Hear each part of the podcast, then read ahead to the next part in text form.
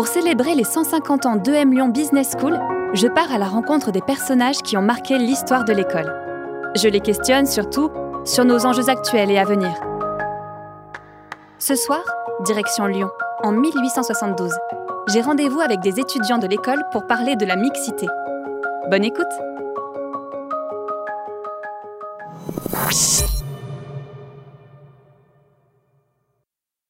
Vous l'avez compris, notre chambre de commerce a voulu pour l'école supérieure de Lyon un cours nouveau, la morale du négociant. Monsieur, sera-t-il question dans ce cours des sentiments du négociant? Non, monsieur Courtin, pas tout à fait. En retraçant la figure du marchand qui a traversé les siècles avec diverses fortunes et en nous référant toujours aux mœurs de ces diverses époques ou ces diverses cultures, nous voudrions que vous soyez rendu en état de juger sur les bonnes pratiques du commerçant. Il n'est pas question dans la morale de connaître l'essence réelle des substances. Il ne faut que comparer avec soin certaines relations que l'on conçoit entre les actions humaines et une certaine règle. En tant que futur négociant, vous allez être confronté à des clients, des employés, des confrères.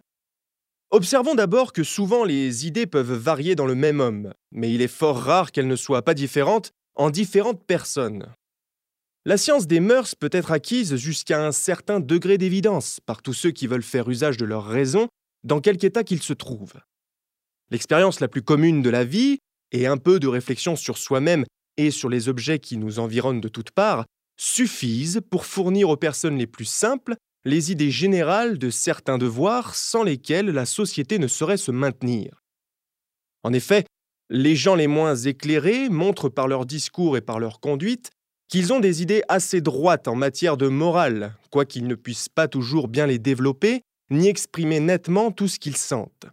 Mais ceux qui ont plus de pénétration doivent être capables d'acquérir d'une manière distincte toutes les lumières dont ils ont besoin pour se conduire. Intéressons-nous aujourd'hui aux stoïciens.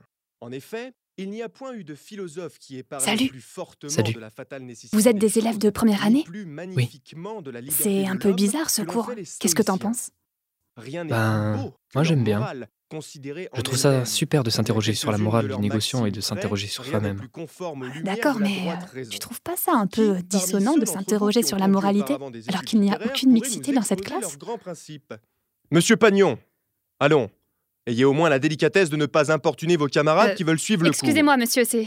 C'est c'est ma faute. Euh, que faites-vous ici, jeune fille? Euh, bah, je partageais à. Pierre. Je, partageais à Pierre une petite plaisanterie de l'écrivain Monsieur de Fontenelle, que vous connaissez peut-être. La philosophie, dit agréablement l'auteur des Dialogues des morts, ne regarde que les hommes et nullement le reste de l'univers. L'astronome pense aux astres, le physicien à la nature, et les philosophes ne pensent qu'à eux. Mais parce que cette philosophie les incommoderait si elle se mêlait de leurs affaires et si elle prétendait régler leurs passions. Ils l'enverraient dans le ciel à ranger les planètes et en mesurer les mouvements. Ou bien ils la promèneraient sur la Terre pour lui faire examiner tout ce qu'ils y voient. En tout cas, ils l'occuperaient toujours le plus loin d'eux qu'il leur est possible. Moi, j'ai pas compris. C'est pour vous dire que je vous surprends là, en pleine réflexivité. Je pouvais pas mieux tomber. Permettez, monsieur le professeur, que je propose un autre sujet Je voudrais qu'on parle d'entre-soi. Je voudrais qu'on parle de mixité, d'égalité, de solidarité. C'est en rapport avec ce cours, il me semble. Vous voulez former des individus capables Tiens, Pierre, pourquoi tu as rejoint l'école de commerce? Euh, je ne sais pas, encore. J'espère simplement être diplômé et je verrai ensuite. Et toi? Paul, moi je voudrais être formé aux études commerciales pour poursuivre l'œuvre familiale. Ma famille travaille dans la soie. Et vous autres? Moi aussi, je veux travailler dans l'entreprise familiale. Oui, moi de même. Moi aussi, je veux travailler dans l'entreprise familiale. Moi, je serai marchand de tulle et de dentelle. Ben, ma parole, c'est pas d'une grande diversité. Vous venez tous du même milieu? Dans cette promotion, nous sommes 14 Lyonnais. Les autres viennent des Bouches-du-Rhône, de l'Aube ou de Paris. Il y a deux étudiants étrangers. Moi, je viens de Saint-Étienne. Et en deuxième année, ce sont 20 étudiants venus de Mulhouse. Pas un seul lyonnais en deuxième année? Bah bravo Pour une école qui se veut régionale Nos deuxième années étaient tous étudiants à l'école de Mulhouse. Quand l'école a dû fermer ses portes à cause de la guerre, ils ont suivi le docteur Penaud à Lyon. Il a permis à toute cette promotion d'intégrer directement la dernière année, sans perdre un temps précieux. Sauf un, qui n'a pas pu quitter la région du fait de ses conditions matérielles. Ah mince Vous savez ce qu'il fait du coup? Non, on ne sait pas. Si, moi je sais. Jules. Il s'appelle Jules. Est resté vivre en Alsace et travaille quelque temps en tant que filateur moulinier avant de partir pour la caserne.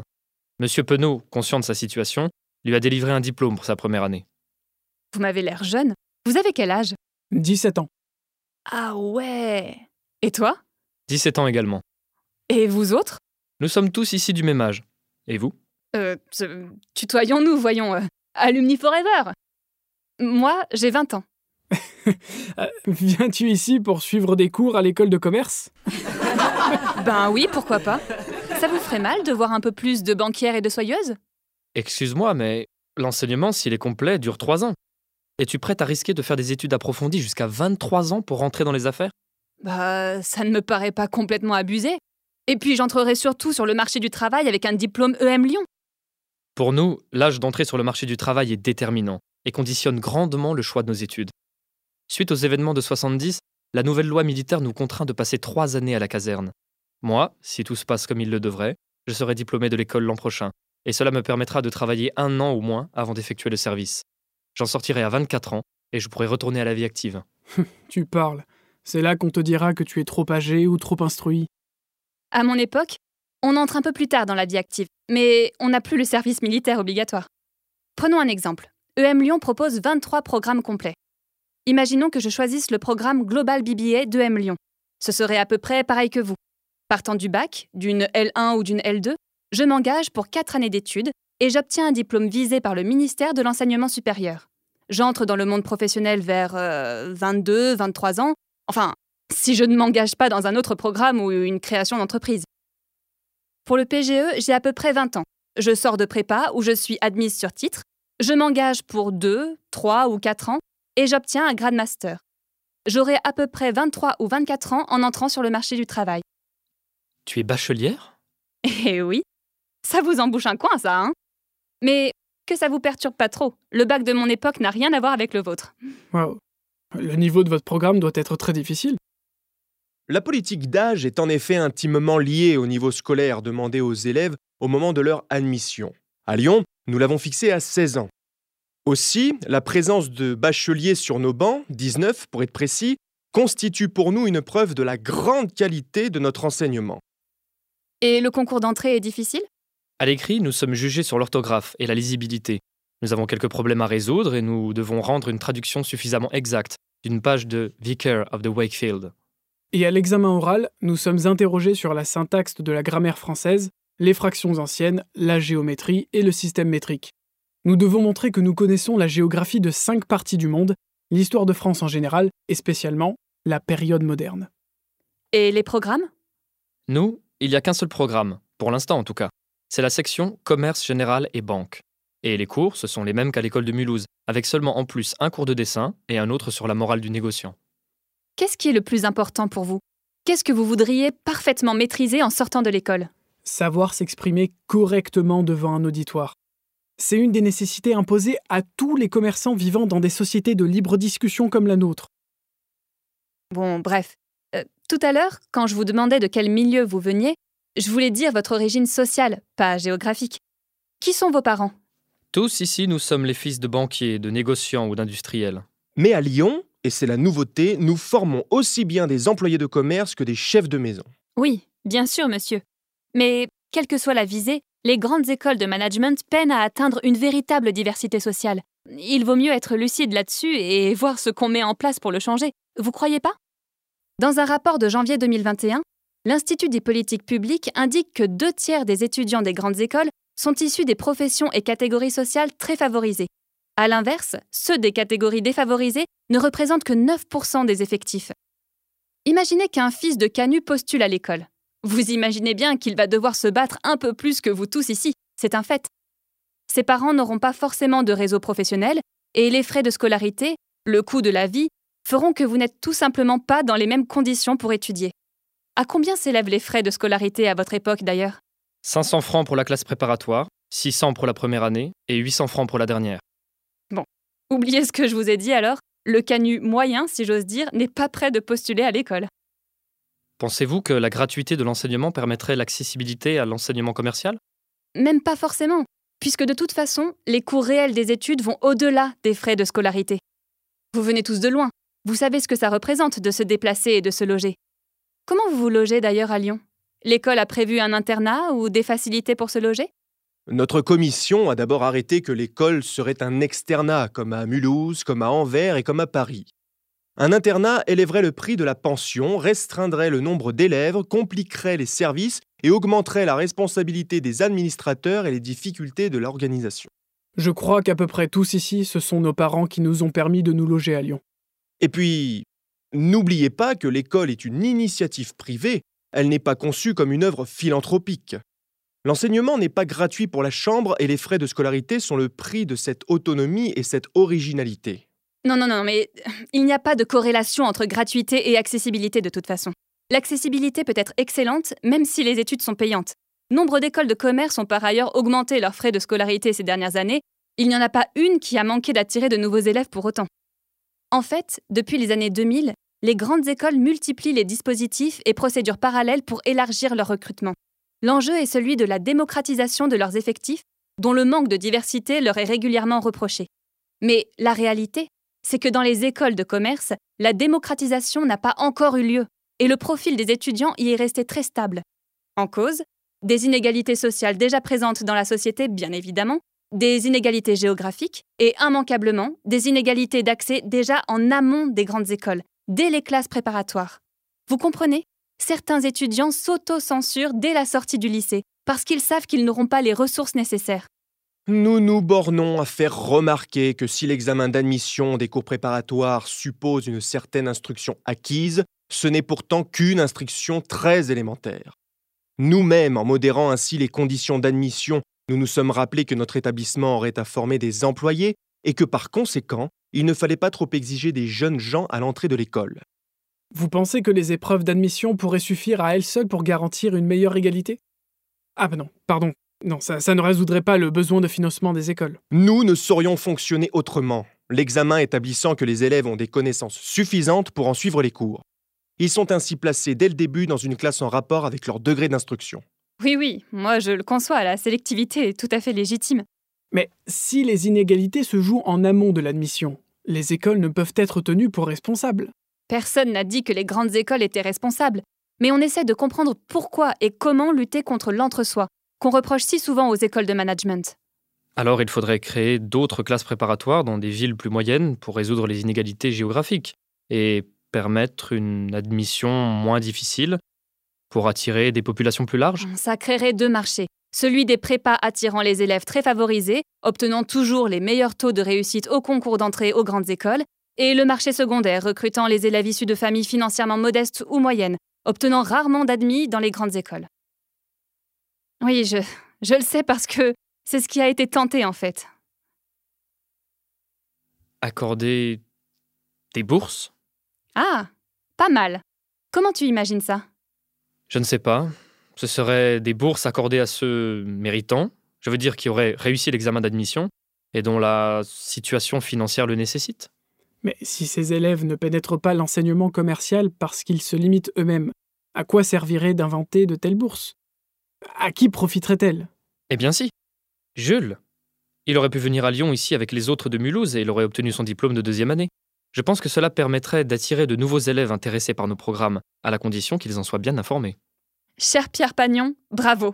Vous venez de décrire la principale mission de la Fondation EM Lyon Business School. C'est un fonds de solidarité créé en 1993 et placé sous l'égide de la Fondation de France. Sa mission principale Soutenir l'égalité des chances, l'ouverture sociale et la diversité à EM Lyon Business School. Son intervention permet à l'école de mettre en œuvre un grand nombre d'actions afin que tous les étudiants disposent des mêmes opportunités, indépendamment de leur origine sociale ou ethnique, de leur genre, de leurs moyens financiers, de leurs convictions religieuses ou d'un éventuel handicap. 5,8 millions d'euros. C'est le montant des bourses délivrées depuis 2010 à quelques 3000 étudiantes et étudiants dans le besoin, afin que l'aspect financier ne soit pas un frein à la poursuite de leurs études. Et pour favoriser le bien-être de ces étudiants, l'école propose aussi une plateforme en ligne pour les aider à se loger. Dans le cadre de son nouveau plan stratégique Confluence 2025, EM Lyon fait de l'engagement social et environnemental le fil conducteur de toutes les activités et formations de l'école. Grâce au soutien renforcé de la Fondation, l'école se donne pour ambition d'accueillir 30% d'étudiantes et d'étudiants boursiers d'ici à 2025. Et alors, cela résout-il le besoin d'attirer aussi des nouveaux élèves moins fortunés? Ça y participe, oui. Mais lever l'autocensure des élèves est un combat particulier à mener. Il faut surtout développer les capacités de ces jeunes gens à appréhender le champ des possibles pour construire leur parcours professionnel. Depuis 2007, Astus est l'association étudiante de M Lyon qui se bat en faveur de l'égalité des chances dans plusieurs collèges et lycées de la région. Elle supervise et encadre des tuteurs qui se rendent directement dans ces établissements pour promouvoir l'accès à la culture au sens large et accompagner les jeunes élèves dans le libre choix de leur orientation. Aussi, la fondation de l'école soutient le programme Trait d'Union Prépa et Trait d'Union Multicampus Multicartier. Le premier accompagne chaque année 130 préparationnaires boursiers au concours des grandes écoles et attribue des bourses au mérite pour aider une quarantaine de jeunes dans la réalisation du Tour de France des euros. Le second développe de nouveaux partenariats avec des lycées de réseau d'éducation prioritaire et des zones rurales pour encourager les jeunes à rejoindre les formations d'enseignement supérieur sélectives. Autre levier L'apprentissage. D'ici à 2025, l'école veut quintupler ses effectifs pour atteindre 500 apprentis, tous cursus confondus. Un CFA a été créé dans ce but. Et depuis l'an dernier, l'école est allée encore plus loin avec le lancement de la Toile, l'école de la qualification numérique. Dès la rentrée 2021, elle a accueilli 150 jeunes sans qualification. La formation, certifiante, est entièrement financée par l'école. Et de nouveaux partenariats avec les lycées des quartiers de l'éducation prioritaire et de milieu rural sont développés.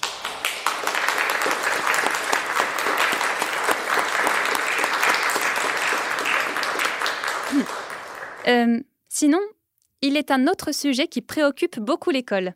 Ce cours est génial. De quelle égalité s'agit-il? Je sais pas. À votre avis, qu'est-ce qui pourrait bien manquer ici? Il n'y a pas de filles Bah oui, il n'y a pas de filles. Vous trouvez ça normal? Alors là, excusez-moi, mais je trouve que vous exagérez. La Chambre de commerce de Lyon, dès 1856, ouvrit un cours de comptabilité pour les dames et demoiselles des quartiers populeux dirigé par mademoiselle Luquin. Les élèves obtiennent après examen des certificats d'études très appréciés par le commerce lyonnais. Et pourquoi les femmes n'auraient pas droit à une étude supérieure? Il a été décidé par notre commission que notre école ne devait pas se trouver en concurrence avec les cours de mademoiselle Luquin. C'est vrai, monsieur. Pourquoi n'a-t-on pas proposé à mademoiselle Luquin d'assurer des cours à l'école supérieure de commerce? Je. euh, nos enseignements sont complémentaires, disons-nous, et les postes de professeurs euh, rares euh, sont donnés selon l'expérience et les mérites. Pierre a raison, monsieur. C'est important d'assurer la parité parmi le corps enseignant, au-delà des principes de méritocratie. Le but étant d'éviter de reproduire à l'infini un système qui perpétue les inégalités, et que vos élèves, s'ils sont destinés à devenir des marchands fabricants, ne créent pas d'autres manufactures-providence comme celle de Jujurieux. Des sociologues étudient comment le genre de l'individu influe sur la créativité de groupe dans les organisations. Ils observent que les préoccupations relatives à l'égalité des sexes se manifestent bien dans des groupes de travail lorsqu'ils sont mixtes, et non quand les parties sont majoritairement de l'un des deux sexes. Il est donc nécessaire de former les étudiants et les professeurs à la diversité de genre et à l'évitement de comportements discriminatoires inconscients en travail d'équipe. Il faudrait qu'on ait aussi des enseignants qui soient fils de Canu alors? Oui, certainement. Mais l'école est placée sous le patronage de la Chambre de commerce. Son conseil d'administration est uniquement composé d'hommes, et les décisions leur reviennent de toute façon. Le fait est que les femmes sont majoritairement minoritaires dans les instances de direction, toute école confondue. Le taux de féminisation moyen est de 31% dans les conseils d'administration, 37% dans les comités exécutifs et 35% dans les comités de direction. À EM Lyon, depuis l'arrivée de la directrice Isabelle Huot, le directoire a pris une coloration singulière, puisqu'il est composé désormais d'anciens élèves et parce qu'il est paritaire avec trois femmes et deux hommes. Toutes et tous ont été recrutés pour leurs compétences et leur expérience, leur réussite et leur parcours, ainsi que sur leur personnalité. Vous voyez, c'est un équilibre à trouver entre méritocratie et inclusivité. C'est le même problème que pour les étudiants défavorisés? Les filles rejoignent peu notre école? Le problème est un peu différent, mais là encore, la cause principale est extérieure à l'école. Les inégalités qu'on observe au sein des écoles supérieures sont le fait qu'au dehors, la société est encore inégalitaire. Permettez, monsieur? Regardez autour de vous et considérez déjà que les femmes partent à zéro dans cet enseignement commercial. Je vous épargne l'histoire de la longue marche des femmes pour accéder à l'enseignement supérieur. Et réjouissons-nous qu'en 2021, les écoles de commerce atteignent enfin la parité parmi les étudiants. Alors il n'y a plus d'inégalité entre les sexes au sein même de l'école. En termes d'accessibilité à l'école, euh, oui, on peut dire ça. Ce qu'on observe, ce sont des comportements féminins très marqués au sein même des écoles.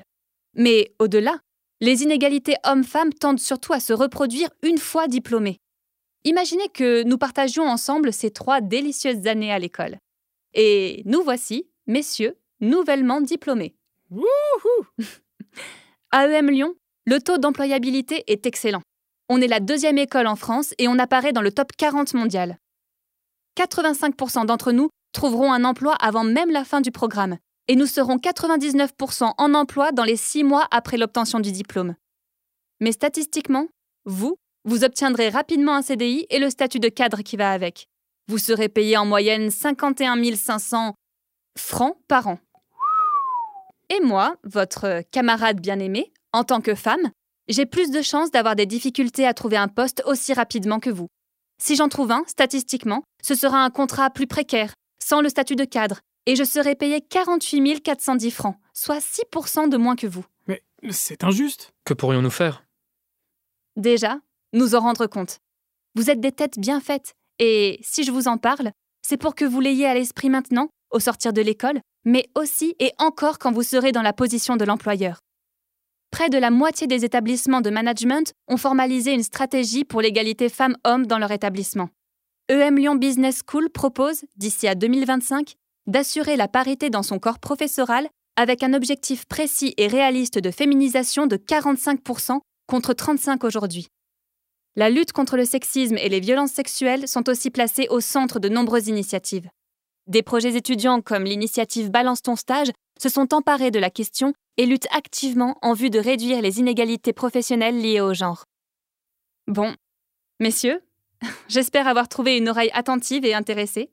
Je vous laisse revenir aux stoïciens et aux devoirs moraux du négociant.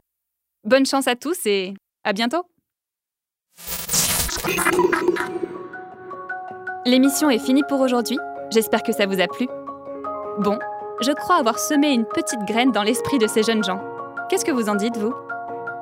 Ce podcast vous est proposé par EM Lyon Business School, avec Antonin Pi dans le rôle de Pierre Pagnon, Sébastien Botta dans le rôle de Paul Courtin, Damien Bonneau dans le rôle du professeur, Juliette Père, moi-même, dans le rôle de Mia, le studio Audiovisite pour les prises de voix, à l'écriture et à la réalisation, Naguib Boufraï de l'émission Capsule. La prochaine fois, et pour finir cette saison en 1872, j'irai discuter avec l'actuel maire de Lyon, Désiré Barodet. On parlera du territoire lyonnais. À bientôt!